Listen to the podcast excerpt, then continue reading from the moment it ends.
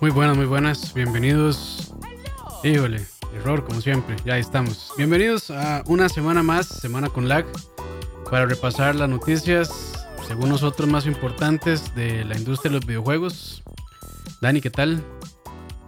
Saludos, saludos. Feliz lunes. Perdón, las noticias estaban para ayer, pero estaba malito yo. A veces da pereza. A veces da pereza.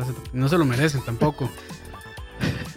Ni han, es el día del Señor. Ni han ido a ver este el video de, ¿cómo se llama? De HyperX que hicimos hoy. Entonces, no, no, no se merecen nada. Uno, uno, que trabaja para ustedes y les, les tira contenido y, y, así nos pagan. Saludos, gracias por acompañarnos a quienes estén en vivo y también este, a quienes nos escuchen por Spotify. Sí, like todavía sigue en Spotify, así que no, que no cunda el pánico. Sí. Por aquello ahí que se andan preguntando. Ahí nos preguntaron por escuche, por chalar una situación, pero ya estamos de vuelta y nada más nos, buscan y listo. Por si se lo preguntan y si por, por si pensaban preguntar, para que no pregunte porque no los veo responder. Dice ahí ve que si nos paga HyperX, sí, millones. Vieran, madre, vivimos de esto. El Ferrari que yo tengo allá afuera dice que sí. pero bueno. No, pero, pero digamos, o sea, para ser transparentes, la, eh, sí nos dieron los teclados. El teclado, el mouse y el, y, el headset. Pero si no fueran de buena calidad o si no estuvieran bien, no hubiéramos tenido ningún problema en decir que así era. Sí, sí, sí, sin duda alguna. Por este, suerte, para, para suerte de todo, no, fue muy difícil y, y, son bastante, bastante decentes. No, HyperX es, es buena marca. Yo, este, no tengo nada HyperX y de hecho la primera vez que los probaba y pues eh, sí, sí están bien. No voy a decir que me pasaría mi marca ahorita, pero este, digamos que es una muy buena opción. O sea, sin duda sí, sí lo recomiendo. El teclado sí me pareció un poco caro para lo que es, pero el mouse y el headset sí me parecieron, eh, para el precio sí me parecieron buena calidad.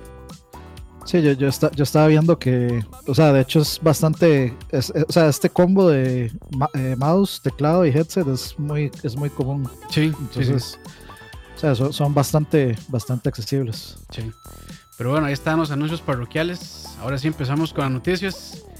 Y la primera, este, y es que bueno, no sé si recuerdan a Blizzchunk y todo el problema que tuvo con Blizzard este, cuando una vez, eh, creo que fue el que utilizó el hashtag como Liberty Hong Kong, si no me equivoco.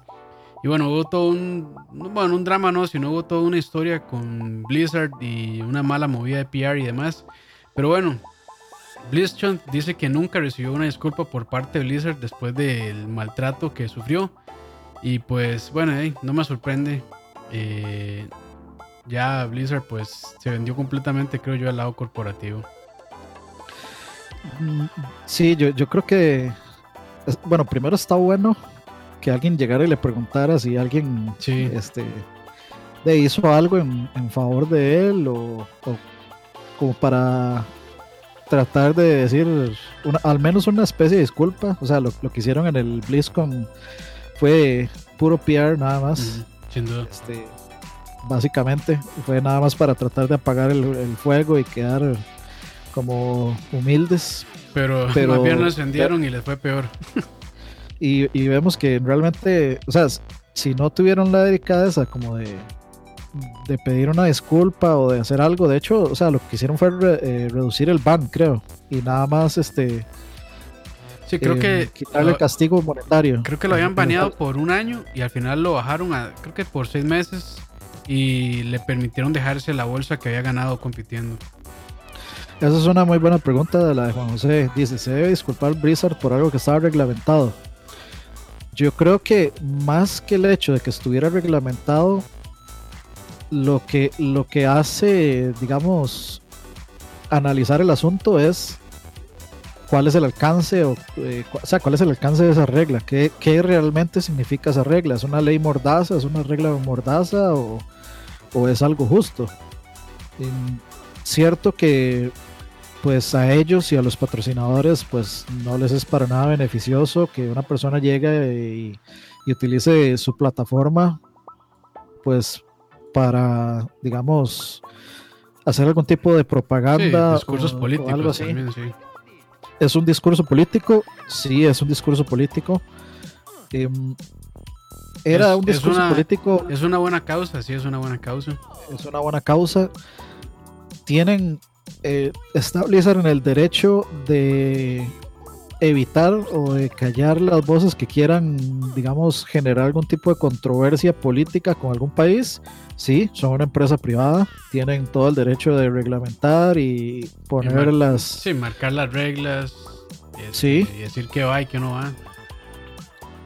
Sí, sin embargo, ahí es donde pasamos de la parte, digamos, llamémosle administrativa o legislativa a la parte ya, llamémosle a la parte legal y a la parte humana también, porque, o sea, el, el, tema no es, no es algo común, no es algo simple, es, es algo que trasciende bastante y es algo con, con, lo que casi todo el mundo tiene un problema, que es, pues, eh, digamos, las dictaduras y el, y el, y el, cómo acallan las voces en estos países. La, pues, violación de los, de los, recursos humanos, la violación de los derechos humanos. Porque sí, sí, sí, están violentando este, los, los qué necio con los recursos humanos, con, con los derechos humanos, y eso es un gran, gran problema. Eh, sí, como dice David, es muy delicado y es, y es mejor evitarlos.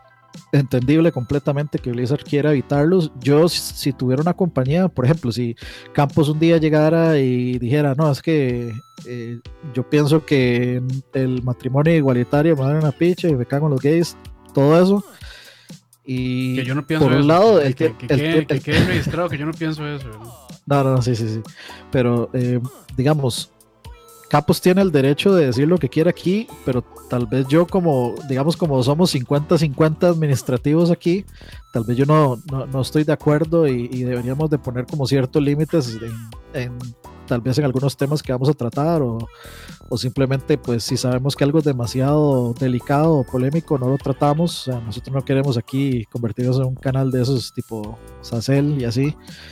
Entonces, ciertamente es un tema muy delicado, pero creo que el problema no es el hecho de haber acallado a Blitzchung. El problema fue la, digamos, la reacción desmedida y el castigo desmedido que, que, se generó por algo que realmente no, o sea, lo que dijo no fue a ese nivel de, de, gravedad como para, o sea, fue una opinión y fue algo como de, o sea, como que dijo China libre, o sea, fue como tres palabras que dijo y simplemente el castigo fue absolutamente desmedido. Y, las, y la respuesta, o sea, digamos, si esto explotó de la forma que explotó, fue única y exclusivamente por culpa de Blizzard, no por culpa de Blitzchung. Sí, sí, ahí antes de continuar, muchas gracias a Steven Rodríguez, que acaba de donar 700 colones, y también a Ricardo Marín, que acaba de donar 2000 colones. Muchísimas gracias, muchachos. Eh, se les aprecia muchísimo. Y a los que no están donando, no, los apreciamos, no es para todos los apreciamos. este, y saludos ahí a Alejandro Rúa, hace rato no lo vemos por acá, saludos hasta Argentina. Saludos, saludos. Siempre, siempre extrañamos el, el, saludo a la Patagonia. A la Patagonia, sí, sí, sí, muchísimas gracias. Este, no, yo, bueno, para continuar con mi yo creo que el, el problema ahí no fue tanto, porque bueno, si las reglas se hacen, como dicen, es para cumplirlas, y bueno, son las reglas. El problema es que ahí se, creo que se vio mucho este, que Blizzard se inclinó del lado completo de la, del gobierno chino.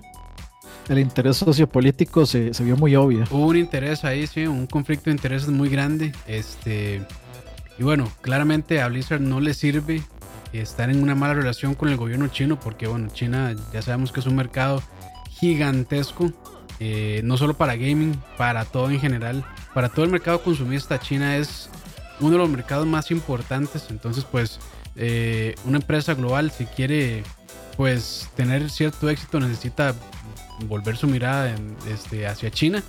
Y pues bueno, ya sabemos que el gobierno chino pues tiene unas reglas muy estrictas y ahí se vio mucho como los colores de Blizzard y que realmente pues este, la, corporación que es eh, pues dejó creo que importarle un poco, o sea, se, vio muy mal porque se vio que el interés que ellos tienen nada más por estar bien con el gobierno de China y no tanto por complacer a sus jugadores. Entonces yo creo que ese fue como el, Quisieron el problema. bien a China y no al resto del mundo. Sí, sí, sí, sí. Entonces yo creo que por eso esa es como la crítica más grande que tuvo Blizzard este, en este caso.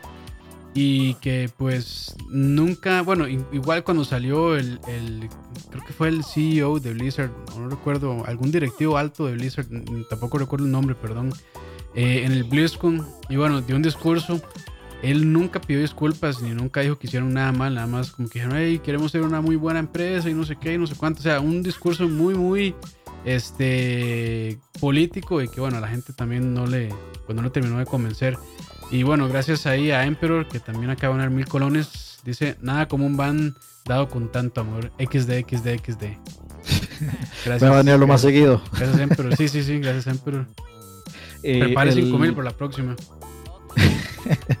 el eh, fue el presidente de Blizzard Entertainment y se llama Jay Allen Brack. Okay. Ah, ok. eh, ok, eh, continuemos entonces. Eh, esto es una noticia que puede ser eh, positiva o negativa. Todo va a depender de lo que veamos como parte del producto. Y es que ya está confirmado un Battle Pass para Doom Eternal y que hay boosters eh, confirmados también. Entonces, pues, es, es una noticia que algunos lo pueden ver bien. si uno está pensando en un Battle Pass al estilo de Fortnite, que pues te, ofrece lo que te ofrece y no te obliga a, comprar, lo que te das como esa, o sea, el, bait o el, la carnada de ese tipo de, de Battle Passes es, el, es utilizar esto que se llama el FOMO, el Fear of Missing Out, o el, temor de, de, perderse de algo popular. Básicamente en eso se, se traduce y es como, ah, es que yo no tengo ese skin, yo necesito tenerlo, está muy cool, eh, eh, necesito esto, eso está muy cool, o aquello está muy cool, etcétera. No es algo que sea pay to win ni nada de eso, pero es algo que apela directamente a esto que se llama el FOMO. Entonces, eh, hay que ver si va por ahí, es el, digamos, el menos problemático de los casos. Ojalá, ojalá, o sea, con el, con el, el historial que lleva Blizzard desde el año pasado Bethesda. No, puede, no pueden, eh, sí, perdón, eh, Bethesda, desde el año pasado no pueden estar ni cerca de cagar ese juego con. Sí, no, no. O sea, no pueden darse ese lujo de cagar eh, ese juego con microtransacciones eh, mal, mal puestas. Sí, especialmente después del, de los, o sea, los previews que, que hizo toda la prensa en estos días, que, o sea, ha sido por muchísimo positivo. O sea, todo el mundo todos los que yo leí decían que era muchísimo mejor que Doom 2016, y eso es decir muchísimo. Muchísimo, sí. Entonces, eh, es, está peligroso, especialmente por esto de los boosters. Eh, eso, es, eso es lo que más me preocupa, digamos, de las dos cosas. No me preocupa tanto el Battle Pass. Battle Pass, pues bueno, yo creo que ya es esperable. Llamémosle Season Pass, básicamente. Pero bueno, le llaman Battle Pass porque probablemente saquen varias temporadas y ahí van vendiéndolo uno a uno. Pero a mí lo que sí me preocupa son los boosters también. Y más que todo porque, bueno, ya hemos tenido experiencias como con Assassin's Creed, eh, el Odyssey, Ajá, que, bueno, limitaban muchísimo eh, la experiencia que daban las misiones y las batallas y demás para tratar de empujar a los jugadores a que compraran estos boosters o estos multipliers o como le llamen. Y básicamente es un pay to, pay to skip, creo yo. Eh, y qué sé yo, estos boosters le dan a uno un por dos de experiencia y demás. Entonces, yo espero que esos boosters pues no limiten el avance de la, de la campaña como tal, porque eso sí me agüevaría muchísimo tener que estar ahí. Es o pagar o grindear. Y en un juego tan rápido como eh, Doom me parece que sería un fallonazo enorme. Entonces pues de ya, mm, ya me queda la espinita, realmente. A mí, bueno, en lo personal me queda la espinita, porque la experiencia que yo he tenido con estos mm, llamados boosters no ha sido, no ha sido la mejor realmente. Yo sí disfruté mi tiempo con, con Odyssey, pero hay partes en las que se siente que realmente el juego lo está empujando a uno hacia la tienda para comprar esos, esos boosters. Y sí me molestó un poco. Entonces, pues bueno.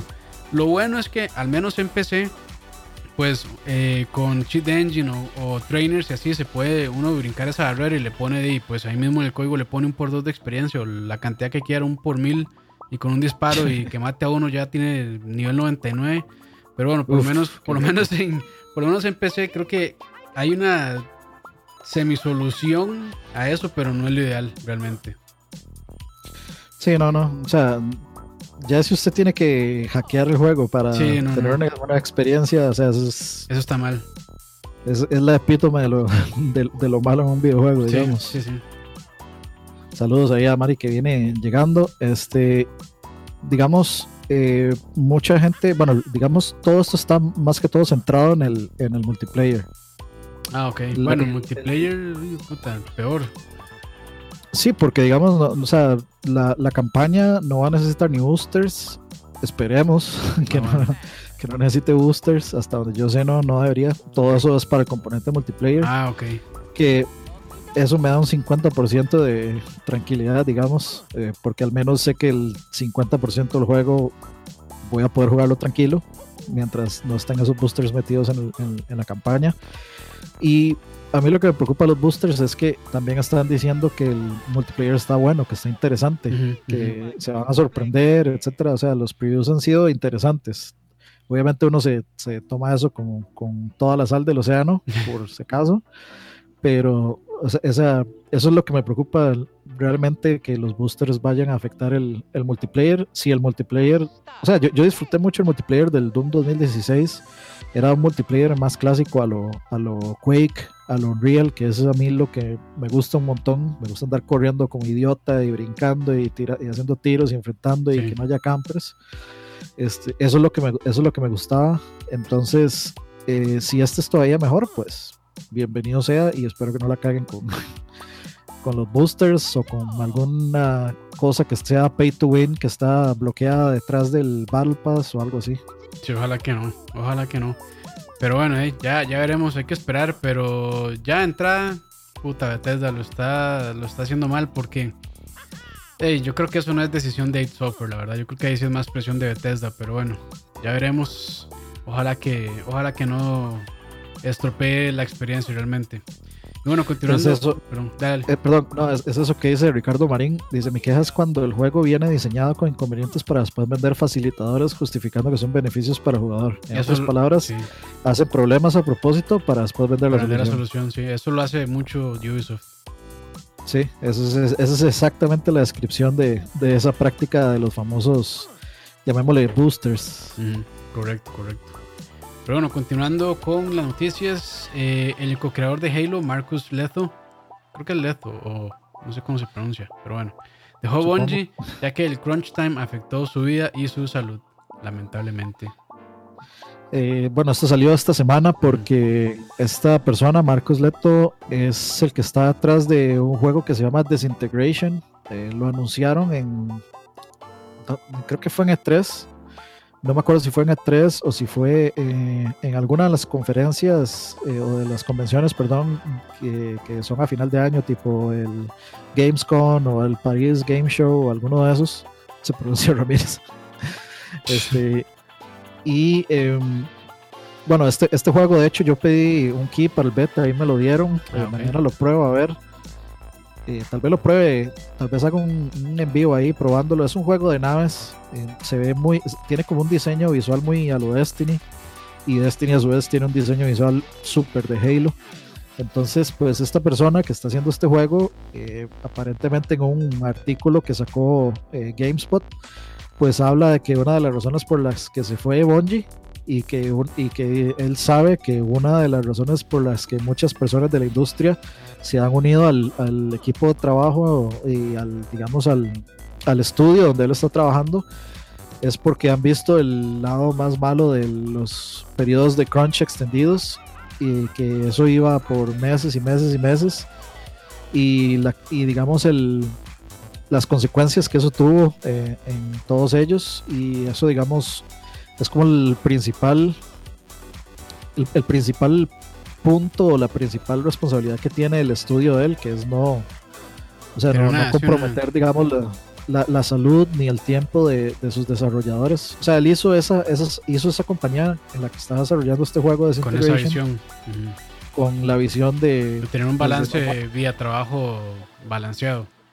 Respetable, sí. Eh, y de pues es yo creo que eh, no sé si esto es un asunto a veces ya como eh, esto del crunch, si, si es un asunto al nivel de, pues de las cosas que se callan, por ejemplo, los, eh, los acosos sexuales en el trabajo, la discriminación racial o discriminación de géneros en los trabajos, que eran temas que se, se mantenían eh, ocultos, se mantenían de acalladito y hasta que la gente empezó a tomar pues conciencia, la gente se empezó a unir y empezó a, a tener el valor de, de, empezar a ventilar estas cosas y pues esto del crunch yo creo que va por esa misma por, esa, por ese mismo camino de, de, que se está destapando ya, de que la gente ya no está teniendo miedo de tener represalias de la empresa, porque me imagino que es un tema delicado, sí, claro. que luego los van, los van a meter en un, digamos, en un, en un juicio por, eh, digamos, por eh, ruptura de contrato, por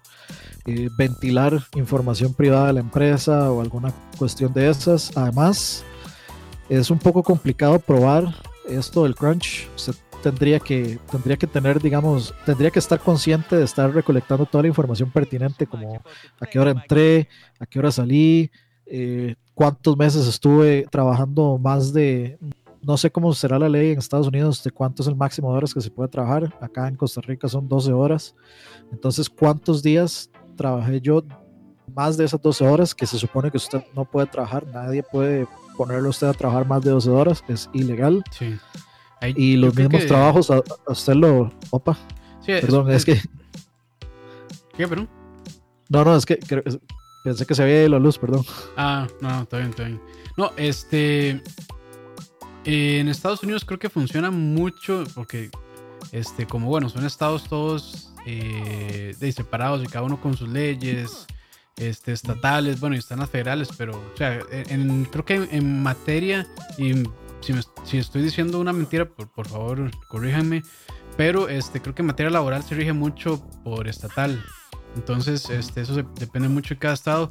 Y lo que pasa es que también lo que hacen los trabajadores es eh, organizarse en este, sindicatos, con lo que llaman allá los unions. Y este, pues ahí ya hay personas eh, que están tratando de hacer un sindicato de este, personas que se dedican a trabajar en la industria de los videojuegos para evitar este tipo de cosas y también pues este, protegerse entre todos y buscar lo mejor para ellos porque realmente yo creo que lo que más desgaste, lo que más este, hace que una persona creativa o un buen empleado eh, pierda su motivación es cuando empiezan estos periodos de, crunch, estos periodos de súper eh, estresantes eh, donde se tienen que entregar qué sé yo, tareas o proyectos o lo que sea en tiempos muy, muy cortos. Entonces lo que toca es de trabajar día y noche y eso es, pues al final desgasta y terminan quemando a las personas y, bueno, eso conlleva todo un, problema enorme, no solo para la persona, que bueno, claramente la más afectada, pero sino también para la empresa, porque pasa que no se entregan proyectos, se cancelan proyectos o los empleados están desmotivados, entonces pues no tienen el mismo desempeño y pues eso, entonces yo lo que he escuchado es que hay este, ya personas en la industria de los viejos que están tratando de organizar para fundar sindicatos y tratar de luchar un poquito por los derechos y también este, eh, de, proteger la integridad de los empleados que se dedican o que están dentro de esta industria y porque realmente se lo merecen, ¿verdad? O sea, para nadie es un secreto que en los últimos años, bueno, no sé todos los, los últimos años, creo que ha sido un tema muy constante, este, de que siempre se vio en un crunch permanente las empresas que desarrollan videojuegos. A mí me parece curioso que, o sea, que haya tomado tanto tiempo en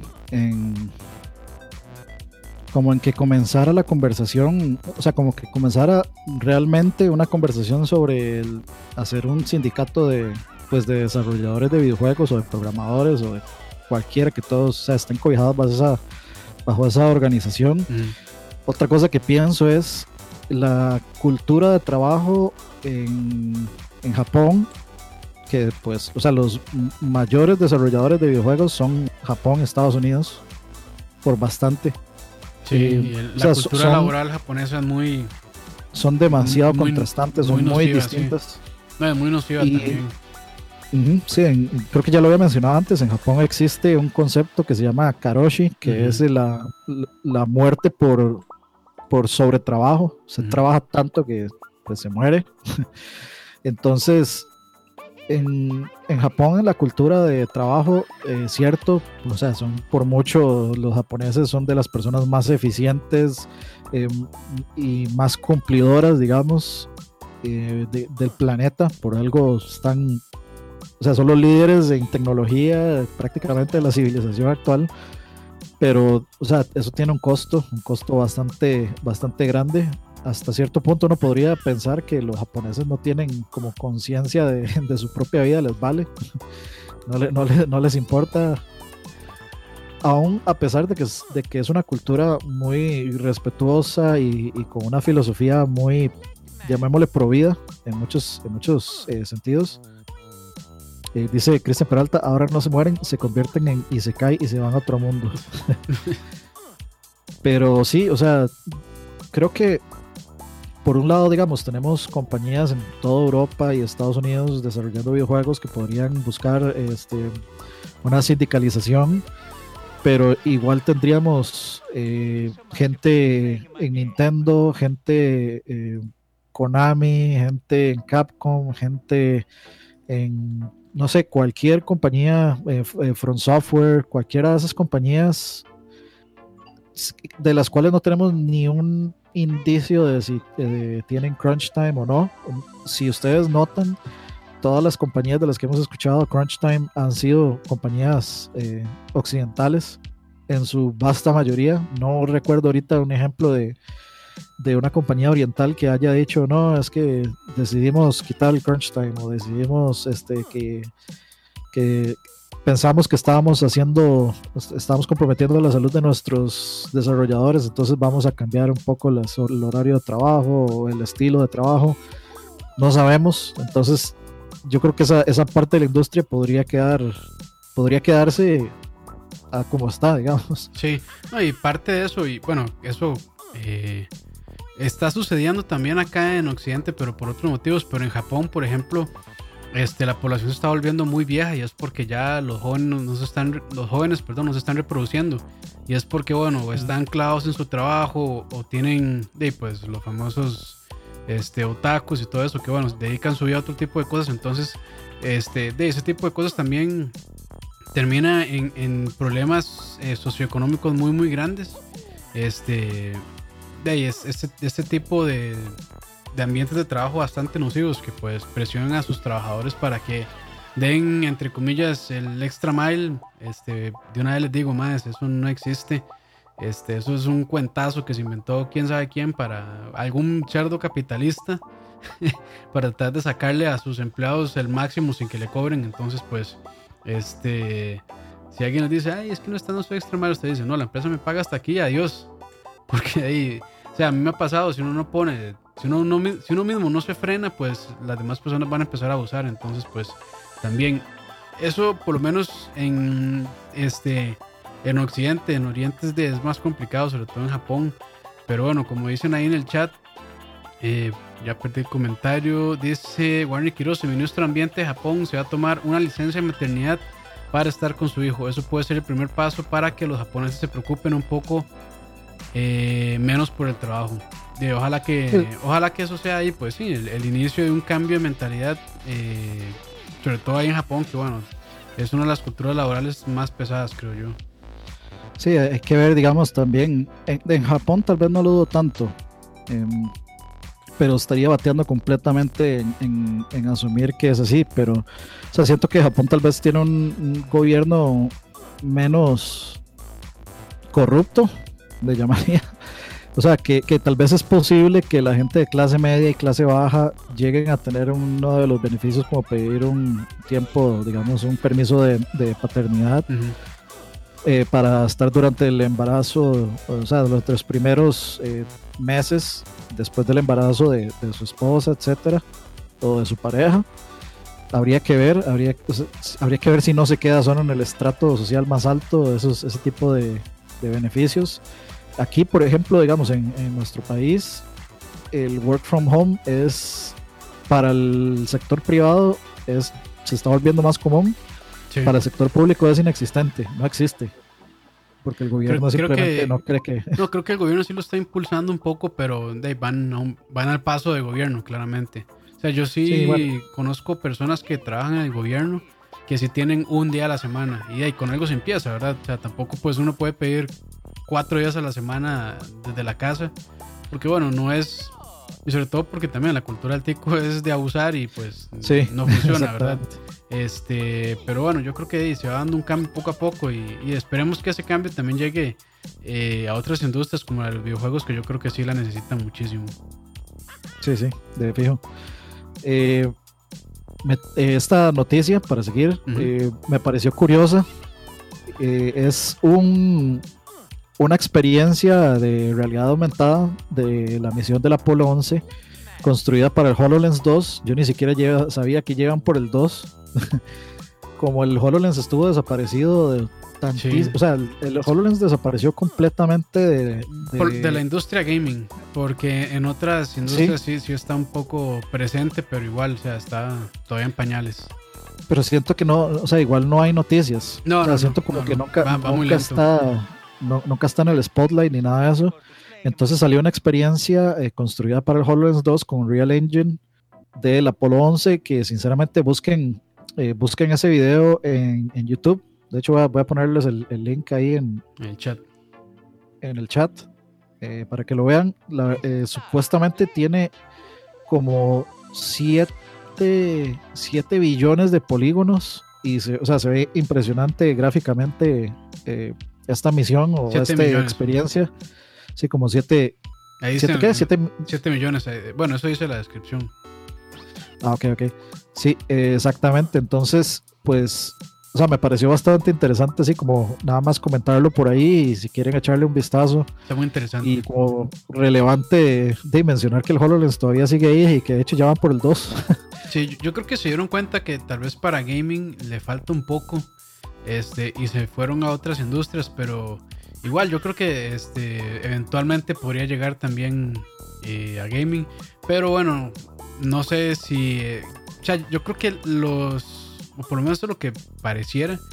Eh, que el enfoque de Xbox ahorita es, otro, es más en servicios como Game Pass. Entonces, pues yo creo que ahí están. Y están haciéndolo muy bien. Yo creo que es de hecho la empresa que lo está haciendo mejor eh, de momento. Entonces, pues. Eh, yo creo que sí en algún momento va a llegar, pero probablemente no sea el enfoque actual. Al rato y nos sorprenden en L3 con algún demo pero bueno, ya, ya veremos. Aunque yo creo que sí, este, todavía está un poquillo en pañales y para que le den, bueno, un poco más de, pelota, faltaría, creo yo. es que a mí, se me hace curioso.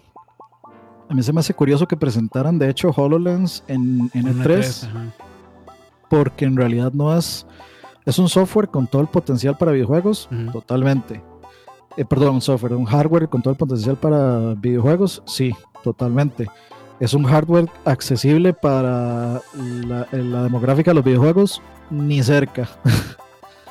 por esa cosa vale como, ¿cuánto, valía? Como 4.500 dólares. No recuerdo, pero sí está por encima de 1.000 dólares. O sea, sí, era eh, muy caro. me acuerdo que en esas épocas, cuando presentaron el, demo de Minecraft con HoloLens, eh, ese dev kit valía como, como 4 mil dólares, una, una, cuestión por ahí la tecnología AR también se utiliza en turismo. Sí, me, de, que sí. O sea, vamos a, vamos a estar viendo, digamos, guías turísticas eh, interactivas. Eh, que me parece, o sea, me parece que es el futuro que siempre soñamos desde eh, Back to the Future o todos estos juegos, digamos, que son en el futuro. Creo que, creo que es lo que soñamos con una digamos, vivir en un mundo donde haya una interfaz de realidad aumentada en conjunto con, pues, con las cosas del mundo real, digamos. Pero, o sea, siento que no, o sea, Xbox tal vez se, se, se jodió un poco, se hizo un poco de daño al presentar cosas de HoloLens. Eso, pues, obviamente fue una presentación relativamente larga en esa conferencia, llamémosle larga entre comillas pero o sea, se tomó bastante tiempo y es para un producto que no está ni cerca de estar alcanzado al alcance del consumidor. Solo fue, como para, vean qué cool. Eso fue E3 2015, 2016. Fue como 2016, creo. creo que sí, sí, ya, ya, ya tiene bastantes años, en realidad. Sí, sí, sí. Y VR, bueno, VR se ha dado pasos no gigantescos, pero sí, digamos, avanzado desde, desde esa fecha y pues todavía la realidad aumentada sigue ahí. Quién sabe si habrá algún otro jugador de realidad aumentada, pero siempre creo que lo, de lo primero que se viene a la cabeza cuando hablan de realidad aumentada es el, Google, eh, perdón, este, el HoloLens. El HoloLens, ajá. Sí, sí, hay que, hay que ver qué pasa. Está muy bonito el, el, el video, está muy bonito el, digamos, el, el, proyecto. Es para ese tipo, digamos, eh, fue exactamente el, el tema perfecto para entrarle a la realidad aumentada del espacio, por supuesto. O sea, todo el mundo está fascinado con lo futurista y con lo espacial y la exploración de lo desconocido. Entonces, si, si usted quiere vender un producto de interés masivo, tiene que meterlo así como en los temas en los temas que generan más, llamémoslo entre comillas, morbo en la gente, que es como todo esto de lo, desconocido del espacio y demás, y pues está muy chido. Sí, sí. Y bueno, continuando con las noticias, eh, Activision, Blizzard y Google entran en una relación estratégica de múltiples años. Y suena como macabro eso.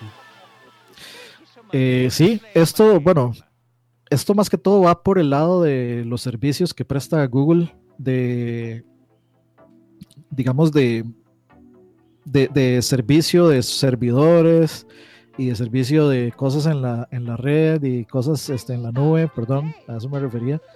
Entonces, ya, yo creo que ya lo tenían antes y es un, un refuerzo, pero la razón por la que en realidad me puse a, o sea, puse esta, esta noticia es porque no sé si eso me podría sonar a que, a que podría existir algún tipo de, de situación en la que Activision Blizzard va a darle prioridad de algún tipo a, Stadia, si le va a ofrecer algún juego de, tal vez no como exclusividad, pero sí, no sé, un time de exclusive, una exclusividad por, un cierto tiempo, o darle algún tipo de, beneficios. o sea, claramente los servidores de Google, creo, son los de los, si no es que el mejor, de los mejores servidores que hay ahorita. Eh, para la infraestructura, infraestructura está de a la par de Amazon también. Aunque, aunque, aunque irónicamente, pues eh, este ya no está sirviendo bien, pero ya eso, eso, es un asunto de más que todo externo. Eso fue, eso fue asunto, de, asunto de tiempo, creo yo. Todavía no habían desarrollado el. Claramente toda tecnología pues necesita un tiempo de desarrollo prudencial. Bueno, bueno, sí, prudente. Y yo creo que ellos se adelantaron un poco a ese tiempo, la verdad. Sí, sí, sí. Y bueno, teniendo en cuenta que Amazon también está entrando en el mercado de las consolas, eh, Amazon ya adquirió eh, estudios de desarrollo de videojuegos, ya creo que había anunciado... Ya hay un par de juegos anunciados, sí. Ajá, en desarrollo y tengo entendido que también, bueno, la consola todavía no sabemos nada, pero tengo entendido que ellos van a desarrollar una consola les, les ha ido bien con el, con el, o sea, les fue súper bien con el Fire Stick, por ejemplo, eh, les fue, les ha ido súper bien con el, con este e-reader, que no me acuerdo cómo es que se llama, es el Fire Stick. El Kindle. Kindle, ajá. Les fue bastante bien con el Kindle, con el Fire Stick y pues una consola de Amazon. Tiene un nombre muy feo, Amazon Fire. El año pasado, mal chiste eso. Que se va a incendiar, va a incendiar la casa. con los incendios del año pasado, el Amazonas. Muy feo. Ah, cierto, sí, cierto, sí, no me había caído. Qué, qué mal momento para. Bueno, ah, ya ese, ese, esa tableta ya tenía años de estar en el mercado, pero igual no deja de ser un. No deja de ser un, chiste medio negro. Sí, sí, sí. Eh, pero sí, digamos, a mí. A mí me parece curioso, o sea, no me sorprendería si pronto a otro, pues Blizzard empieza a decir, no, es que este, vamos a sacar esta, este juego o este juego va a estar exclusivamente en Google Stadia por X tiempo. Si algo necesita Google en este momento son razones para utilizar Stadia. Entonces, pues más que la parte de servidores, que es lo que originalmente produce, digamos, esta noticia, es el asunto de, primero, de, de esto de los juegos y segundo, el apoyo también de, de, Google para mover los esports eh, de, básicamente de Blizzard pues en la plataforma de, YouTube para competir tal vez con Twitch por un lado o para mover mejor eh, Google también eh, si, si es que se está quedando atrás entonces ciertamente es algo meramente estratégico de negocios, pero me pareció interesante mencionarlo por ahí, que se podría estar cocinando algo ahí medio, medio curioso. Medio curioso, sí, medio macabro. Macabro. Sí, puede, terminar siendo macabro. Sí, sí. O sea, cuando esas dos, em, cuando dos empresas grandes se unen, a veces, pues los resultados no son, no son tan bonitos para los consumidores. Pero bueno, claramente son empresas y buscan su beneficio propio, pero eh, hay que hacer un balance. Bueno, continuando con las noticias, Ninja Theory y eh, nunca he pronunciado el nombre de ese maestro. Tamin, creo que es. Bueno, ahí. Sí, también Antoniadas. Ajá. Eh, buscan revolucionar el VR, los videojuegos y la salud mental con el Project Dreadnought y el Project Insight. Eh, esta es una entrevista que yo vi de GQ Magazine. Y por ahí también el Project Mara, también, que lo acaban de anunciar. Ajá, es que digamos, Project Mara está dentro de. De esos dos. Creo que dentro. Ajá. Ah, ok. estaba leyendo, digamos, la nota y es una nota muy, muy buena. Se los recomiendo. De hecho, también les voy a poner el link aquí. Se los voy a tirar ahí en el, en el chat. Está muy, está muy buena esa nota. Es una nota que tira por el lado personal y inicia como desde el lado personal de cómo esta persona, pues este también Antoniadas era el, es, digamos, el presidente de Ninja Theory.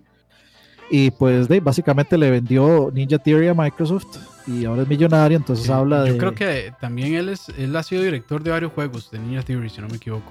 Eh, sí, creo que... ¿Cómo era que se llama? Hellblade. Eh, sí, bueno, sí, Hellblade, yo creo que de varios. DMC, Hellblade, eh, no sé si este que están haciendo, que es como Overwatch también. Eh, no, no, era Hellblade, era Heavenly Sword. Ah, Heavenly Sword, que ese fue el que salió para PlayStation 3. Y me imagino que en Slave también. No estoy del todo seguro, pero creo que él ha dirigido un par de juegos, o si no todos, los de Ninja Theory. Sí, y pues yo estaba leyendo y pues habla, digamos que, que pues él es una persona que, que no, no, o sea, que ha pasado como por, es, es parte del espectro del autismo por ahí, etcétera. Entonces habla mucho de, de sus experiencias y el cómo él está como tratando de, de tras de programar videojuegos o de hacer videojuegos, eh, quiere tratar de investigar o quiere tratar de explicar o quiere tratar de, demostrarle a la gente eh, cómo es la visión de una persona tal vez con, algún tipo de, de, enfermedad mental, llamémosle así, sea autismo o sea algún tipo de otra cosa, entonces él habla de dos proyectos, este, Project Dreadnought eh, y Project Insight. Uno de esos dos es un proyecto de VR que es un poco lo que vimos en, el video, en el preview de, Project Mara. Y lo que dice es este, que, digamos, ellos lo que quieren es como crear un ambiente completamente en realidad virtual que, que te muestre un poco, digamos, o que te ayude a, a sobrellevar ciertos aspectos de, los problemas psicológicos o los problemas mentales como la ansiedad, eh, la depresión, eh, los, eh, digamos, estos asuntos de pánicos que tiene la gente a veces, momentos de pánico.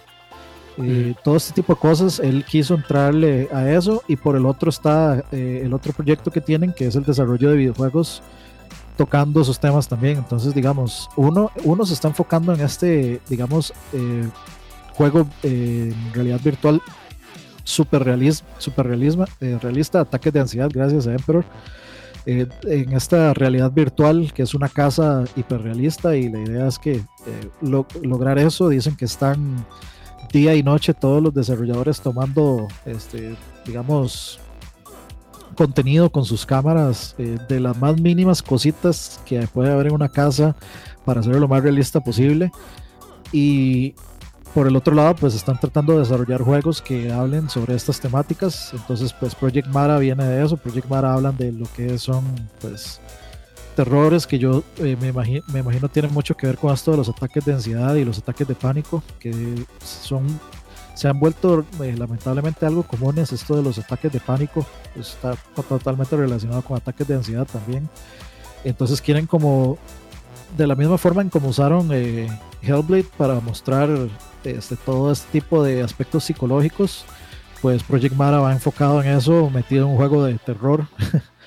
se supone que es un, juego de terror psicológico, entonces pues me pareció bastante interesante, les recomiendo ver ese, ese, ese artículo y que lo lean, es bastante interesante, le dan a uno más ganas de apoyar a, a, Ninja Theory con estas, o sea, con, con, con, el enfoque que uno que está viendo, o sea, que se está viendo que tiene la gente y lo que quieren tratar y pues obviamente con la, con la calidad que ya han entregado. Sí, a mí personalmente los juegos de Ninja Theory me han gustado mucho. Bueno, no los he jugado todo, pero, todos, pero los que he jugado me han gustado mucho, la verdad. Y Hellblade creo que sí es todo un, este, un logro tecnológico, un logro de narrativa este, y un logro también este, de, diseño de sonido. Me parece que en esos tres puntos el juego es supremamente, bueno, es supremo, la verdad. Es, esto, es toda una clase maestra de cómo hacer todo eso. Y lo mejor es que, eh, bueno, con un presupuesto muchísimo más bajo de lo que un juego de esa calidad eh, normalmente costaría en un estudio AAA. Entonces, pues este, yo creo que ahorita, este, aparte de sus buenos juegos, yo creo que lo que más, con lo que más están haciendo dinero es con esa tecnología que ellos tienen. Sobre todo de, escaneo y de rendering en tiempo real con Unreal. Entonces, pues, de no, yo creo que de esas empresas que hay que tener el ojo puesto porque hacen cosas muy, muy interesantes. Sí, eh, buena, buena decisión de Microsoft comprarlos. Sí, sí, eh, sí. O sea, se, se, se se añadieron un gran equipo a su, a su portafolio, que era lo que, justo lo que, lo que estaban necesitando. Entonces, pues esperemos lo mejor. Yo sí le tengo, le tengo bastante fe a, los proyectos de Ninja Theory. y estoy seguro que es muy posible que o que termine comprándolos en PC o que me termine comprando en Xbox.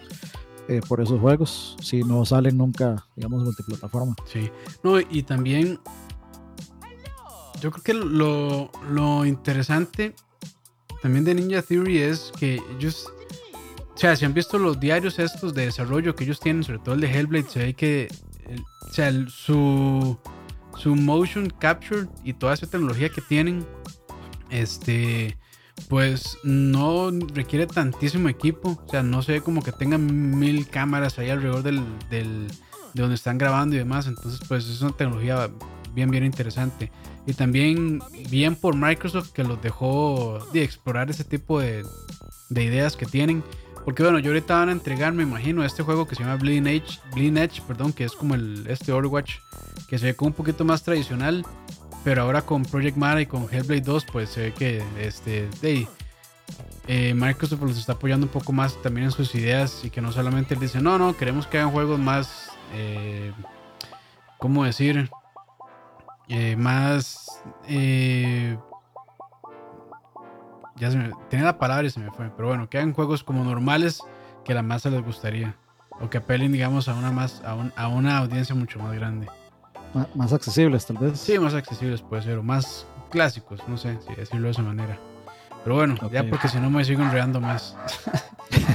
Ahora, este, bueno, aquí vamos a hacer un repaso eh, un poco rápido de los juegos con más ganancias. Sí, juegos con más ganancias del 2019. Entonces, Dani, no sé si quiere entrarle a los de PC. Eh, ok. El juego con más ganancias de PC, de número uno, es League of Legends. Sorpresa para absolutamente nadie. Eh, lo que sí sorprende. No, de hecho, veremos esto después. Eh, voy a leerlos. Eh, de, digamos, de mayor, o sea, de los que más ganancias tuvieron a los que menor eh, ganancias tuvieron. Mm, me refiero, digamos, a que es un top, digamos, como el top 10, empezando por el número 1. El número 1 es League of Legends, número 2 es Dungeon Fighter Online, número 3 Crossfire, ¿se acuerdan el juego que dijo Microsoft que era el juego más importante, el shooter más importante y revolucionario? Pues parece que sí era cierto, está ahí de tercero. Crossfire, eh, Sigue cuarto Fantasy Westward Journey Online 2, eh, Red Dead Redemption 2, Roblox, eh, Call of Duty Modern Warfare, World of Warcraft West, eh, Counter-Strike Global Offensive y Halo Master Chief Collection. Mm. Esos son los juegos que más ganancias han generado en el 2019. Para sorprende, sorprende curiosamente que no esté Fortnite, que no, no mm. generara tanto en PC sorprende, sorprende bastante. Hackers, hackers. Vale. Hacks. Y vamos a ver, se me perdió. Sí, ahora, y bueno, luego en consolas, eh, Call of Duty, no sorprende a nadie. Call of Duty Modern Warfare. No, sorprende a nadie. Otro que no sorprende a nadie, FIFA 20. Otro que sí me sorprende a mí, Star Wars Jedi Fallen Order. Eso sí es, es increíble que esté ahí, digamos. Sí, sí, sí. Me alegra, me alegra, me alegra muchísimo. Me alegra por Respawn. Sí. Me alegra por Respawn, por, por EA e no por tanto. EA no. Eh, este no me sorprende claramente, GTA V. GTA V yo creo que va a estar en esa lista hasta... Por siempre. Por siempre, ya permanente. eh, NBA 2K20, de claro, con ese... Desgraciadamente. Con ese, este, con ese casino online que tienen ahí. Fortnite. Sí, terrible. Fortnite pues no sorprende tampoco. Y Madden, Madden NFL 20, pues sí, al, mismo estilo de NBA. Crash Team Racing. Ahí es donde ahí es donde uno ve el poder adquisitivo de la gente en Estados Unidos. Para que Madden esté ahí, sí. Eh, es un, en realidad es un deporte muy de allá. Sí, sí, sí. No sé, en otras partes del mundo se jugará, no sé. Claramente la liga más popular y que más dinero genera es este NFL, pero no sé si se jugará ese tipo de fútbol. En, Europa yo siento que es más rugby. Sí, sí, sí. Pero bueno, continuando con la lista, eh, bueno, yo les había dicho Crash Team Racing, Nitro Field, Creo que en... Súper sorprendente que esté ahí. Creo que, creo que, bueno, cuando Roa dice, no, es que solo la, Latinoamérica, creo que ya, ya eso no aplica. Creo que Roa no, no sabe el poder de Crash. Sí, parece ser que dimos por sentado el poder de Crash. y este me sorprende a mí, Rainbow Six Siege. De verdad. Sí. Y por último, bastante también. Destiny 2. Pero bueno, es que bueno, Rainbow, eh, Rainbow, puta. Rainbow. Este, Rainbow. Ah, madre. Tienes que estarme troleando, Dani. Rainbow Six Siege. Creo que este tiene. No, no pensé yo que tuviera eh, una base de usuarios tan grande como para generar tantas ventas. Pero bien, bien, porque de, realmente ellos son los que de, le demostraron a Ubisoft que hay una base de usuarios y que vale la pena darle, darle soporte a ese juego. Porque creo que ya tiene como unos que cuatro años de haber salido, tal vez. No sé cuánto, pero ¿Sí? ya, tiene unos cuantos años. Ya le digo. Eh, 2015. Cinco años. Ah, sí, ya tiene bastante. Bueno, todavía no cinco años, porque fue en diciembre primero del 2015, pero vamos para cinco años. Digámosle cuatro y medio. Dice Juan Canoñas que el inglés de Campos igual al inglés de Mari. De ya debe ser casi gringa entonces. Usted no me ha escuchado hablando inglés, pero bueno. Eh, y para ya finalizando, que me imagino que genera más plata que consolas y PC juntos, móviles, Clash of Clans. Que bueno, yo creo que eso es el, único que conozco de esa lista. Eh, Honor of Kings, ah, no, Candy Crush, yo lo conocía. Fate Gun Order, Last Shelter, Last Shelter Survival, perdón. Grandscapes, New Acres, Home Spaces, Monster Spike y, bueno, Pokémon Go y Roblox sorprende, o sea, de, de hecho, vamos a ver, 1, 2, 3, 4, 5, 6, 6 de esos no sé, no tengo ni la más mínima idea que tampoco. son. son unos cuantos conozco 6, de 8, creo, como de 8 o, 9, digamos. Pues, no sé si son 10, vamos a ver, 1, 2, 3, 4, 5, 6, 7, 8, 9, sí, son 10. Sí, solo conozco cuatro de esos: Clash of Clans, Candy Crush, eh, Pokémon Go y Roblox. Yo no, Roblox no lo conozco, solo tres entonces conozco, pero bueno, ahí. supongo que son unos juegazos. o que tienen muy buenas, o que tienen muy buenas este, tácticas para que la gente pague. Eh, a mí me sorprende muchísimo ver cómo, digamos, ahora uno entra a Facebook y en Facebook a veces a uno le tira entre cuando uno está haciendo, este, está scrolleando hacia arriba o hacia abajo, a veces le tira como a eh, personas que están haciendo streaming, están haciendo eh, streaming en Facebook Live. Y a mí me sorprende ver la cantidad de gente que está jugando, o sea, que está haciendo streamings. Veo más gente streameando, por ejemplo, eh, COD Mobile que, que Modern Warfare, digamos. Sí. A mí se me hace, se me hace muy curioso. Están, o sea, están streameando más cosas de, de móviles que, Madre, ¿qué, pulso tienen siempre para sí, no, igual, igual mi perra, madre, o sea, en el momento es. Bueno, ella sabe cuando yo estoy grabando. eh, pero sí, o sea, se me, se me, hizo, se me hace muy curioso ver en Facebook Live al menos está muy, muy, muy lleno de gente streamando juegos de Facebook Live. Bueno, Facebook Gaming es un territorio oscurísimo para mí. O sea, yo un día me puse a ver ahí que había y era puro Free Fire y puro, sí, puro juego de móvil y puras varas así. Yo como, puta, que... Es puro Free Fire, Clash of Clans y Candy Crush. es todo contrastante porque uno va a Twitch, busca los juegos que están eh, arriba con más eh, streams y uno busca Facebook Gaming y es como la vuelta de la tortilla completamente. Es otro mundo es distinto. completamente otro mercado, digamos. Sí, sí, sí. Pero bueno, ahí tienen eh, los juegos que más ganancias obtuvieron el año pasado, 2019. Y bueno, para finalizar ya con las noticias, eh, rumor de juegos nuevos de Silent Hill. Eh, uno se trata de un soft reboot. Eh, un juego al estilo de Until Dawn. Y este, bueno, Aesthetic Gamer, creo que se llama en Twitter, que es un leaker muy confiable. Dijo que. Ah, no, eso lo dijo Aesthetic Gamer, ¿cierto? Este, o sea, sí, aparentemente este tipo, Aesthetic Gamer, es pues un leaker muy, muy confiable. Ajá aparentemente tuiteó que se está trabajando en dos nuevos juegos de Silent Hill, un reboot, un soft reboot eh, de la franquicia y otro juego que va a ser al estilo de, por ejemplo, Heavy Rain, Until Dawn o de los juegos de Telltale que va a acompañar ese juego. Entonces, pues digamos la reputación del tipo le da bastante veracidad a los rumores. Eh, a nadie le extrañaría que Konami hiciera eso. Sería bonito, así en un mundo en un mundo donde Konami no es un agresor de mierda este que usaran el, motor de, Metal Gear 5 eh, sería lindísimo. Pero Silent Hill con esos gráficos y esas mecánicas. Eh, pero lo otro es que eh, Masahiro Ito que fue una persona que trabajó en los tres primeros Silent Hills creo que era un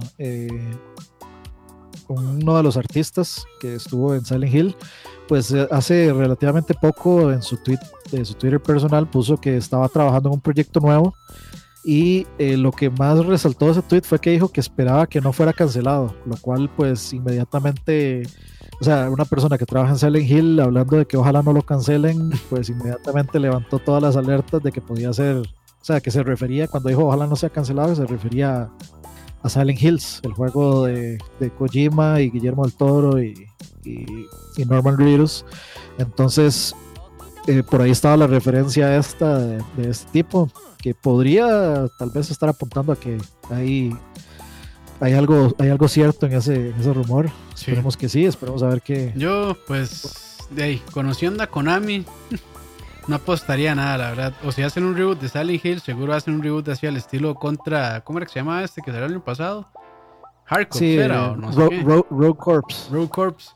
Mae, si una hora así, seguro hacen como un Battle Royale de Silent Hill, nada así.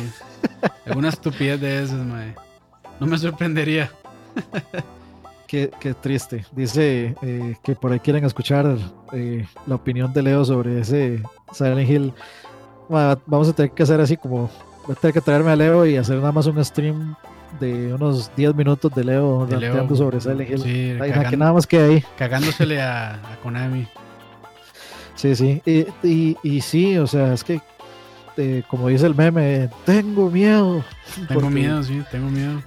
O sea, tenemos las peores referencias del mundo con el trabajo reciente de Konami. Sí, muy mal. O sea, Rogue Corps es, una, es un absoluto insulto. Primero es un insulto a la franquicia. Metal Gear Survive. Sí, y segundo es un insulto al consumidor que espera que uno le acepte un juego de Nintendo 10 en el Switch, digamos, por ejemplo, en un PlayStation 4 o un Xbox, y jamás, o sea, esto no, o sea, ni, ni siquiera en un celular es aceptable el, cómo se ve ese juego. Y, que le estampen esa marca de, de, contra fue el de los peores insultos del mundo. Entonces, pues no hay, o sea, no, no, hay un precedente, no hay un antecedente siquiera eh, que ayude a que uno tenga un poquito de, esperanza. Yo sé que, es más, yo sé, yo sé que yo estoy pidiendo demasiado al, pensar que, lo hagan con, con el eh, con el engine de, de, Kojima. ¿Cómo se llamaba? Fox Engine. el Fox Engine, ajá, sí, exacto. que, que usen el Fox Engine para hacer ese juego. Sé que estoy pidiendo demasiado, pero el, el, el, poquito de esperanza que tengo es por lo menos ver que uno de los de los originales, del equipo original que estuvo ahí para los tres primeros Silent Hill. que esté involucrado. Da, cierta esperanza. Me hace pensar como, ¿y si sí? ¿Y si lo logramos? ¿Y si, ¿Y si Konami lo logra? Es que ya se han ganado tan, o sea, la tan malísima voluntad de todas las personas que nadie, nadie tiene ninguna esperanza. Más bien todos dudan de que salgan con algo bueno. Entonces, este, de, se lo tiene merecido realmente porque tienen muchísimas IPs y no estamos hablando solo de Metal Gear y estas más populares o incluso este eh, Castlevania, sino que tienen mucho, o sea, todo el, el, tienen tanto. Tienen tantísimo, pero tantísimo. O sea, el, yo creo que como el 90% de la librería del PC Engine es Konami. Y son, la gran mayoría son juegos muy, muy buenos. Entonces, este, de ahí. Lo que pasa es que en parte, y, tal vez voy a caer mal con este comentario, y, bueno, se me pueden cagar si quieren, no importa, ya estoy acostumbrado. Vale. este, y es que de, tomaron la decisión corporativamente inteligente que de ya, pues, el, el gaming no les está dejando tantísimo, dicen, este, bueno, si yo invierto, qué sé yo, un millón en gaming y solo me devuelve millón y medio, y invierto un millón en casinos y me devuelve 10 millones, pues de dónde voy a dónde voy a yo a, invertir mis esfuerzos, claramente, ¿verdad? Pero igual no deja de doler un poco que realmente como que hayan este y yo creo que apreciaría más que dejaran de hacer juegos y que ya dejaran morir toda esa parte y que dejen de estar maltratando sus IPs con juegos como este Contra Rogue, lo que sea, porque lo que hacen es ganarse más bien el odio de la gente. Pero yo creo que a ellos realmente les vale. Pero bueno, a ver qué pasa. Yo, lo que siento es que Konami vio que, eh, Konami vio como le fue a Capcom con el remake de, de Resident 2 y dijo, de aquí, aquí es sacar refritos y si lo hacemos bien, nos ganamos una platica. Porque no necesitan plata. O sea, Konami, Konami es el Nintendo de los pachincos, digamos. O sea, Konami es gigantesco, pero enorme en pachincos. Yo, digamos, he tenido la oportunidad de ir a ferias de, máquinas de casinos y estas cosas. Y están. Y, ahí están. O sea, sí, o sea, Konami es fuertísimo en, en pachincos. De hecho, en Japón hay un, un edificio completo donde están todas las máquinas de Konami. Porque no pueden, o sea, eso es como medio yakuza, eh, como que máquinas de Konami no pueden estar en este otro edificio que son de estas otras marcas. Entonces, si usted quiere jugar los pachincos de Konami, tiene que ir a ese otro edificio que está por allá a buscarlos. Me acuerdo que yo eso lo, vi en un video de un tipo que andaba justamente buscando los pachincos de el, pachinko de Metal Gear ese el, del famoso de, la famosa cinemática que se ve ajá, que se ve increíble.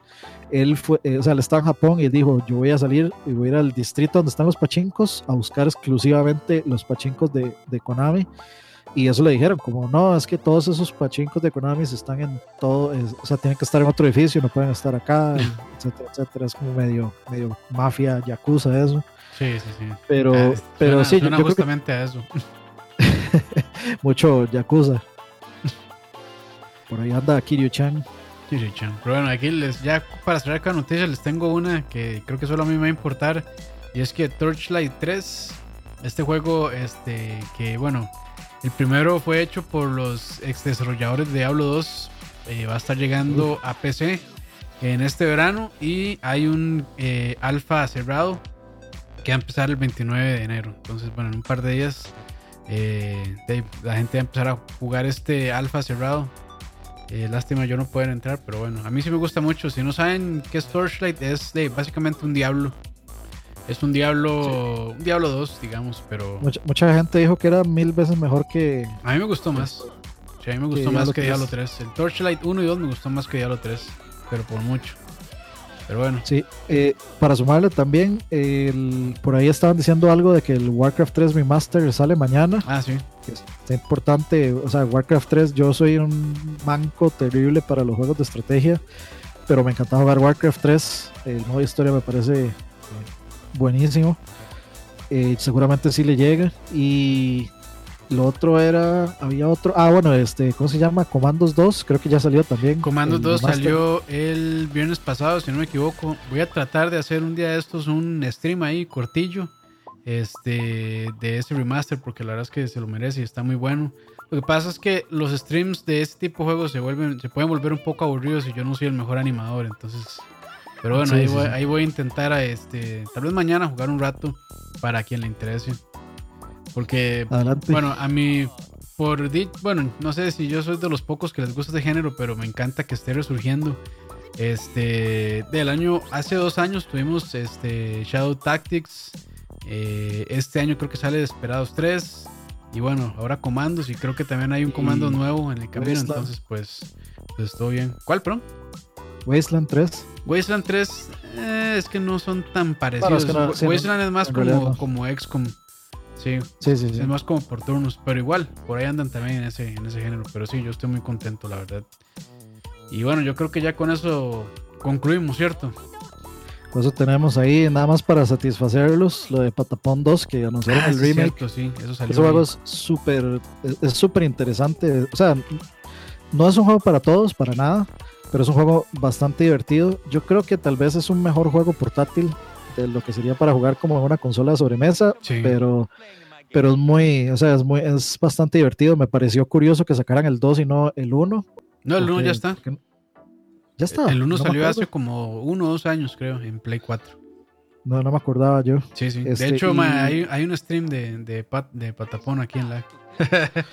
bueno, o sea, sí, sí que no, no me acordaba, no lo hubiera sabido nunca. sí, sí, sí, ya está el remaster. El que creo que nunca salió acá en, en Occidente fue el 3. Ojalá lo saquen. Sí, ya, ya, ya vemos que Sony está este, sacándole remakes a todo. Sí, sacándole la leche a todo lo que pueda. Sí, sí, sí. Y de lo otro, eso de control para Game Pass, que me parece fenomenal. Sí. Pero bueno, jóvenes, muchas gracias por acompañarnos. Con eso terminamos noticias de esta semana. Varias noticias. Estuvo cargado este programa como te gusta. Y pues gracias a la gente que está en el chat, vamos a mandar saludos rápidamente a Saúl, Alejandro, Pumpi, a Mari, Emperor, Dagoberto, Juan Canúñez, a ver qué más está por ahí. Gustavo eh, S. Bueno, a Gustavo no deberíamos saludarlo. Pumpi. Bueno, Carlos. Eh, Dagoberto Antiquera también. Alejandro David B. que anduvo por ahí también. Sí, sí, muchísimas gracias. Juan José, saludos a Rodrigo Mora también. Pero bueno, con eso concluyen muchachos. Y recuerden, este, también estamos en Spotify. Aún sobrevivimos en esa plataforma. Este, que no nos quieren, pero ahí estamos. Entonces, pues bueno. Si pueden vernos por acá y después escucharnos en Spotify, se los agradeceríamos muchísimo. Y bueno, también estamos en iTunes. De hecho, creo que nunca hemos pedido que nos dejen un review en iTunes. Si pueden dejar reviews en iTunes, ahí nos ayudan también con eso. Pero bueno, ahora sí, vámonos. Buenas noches, pura vida. LJ. LJ. Chao.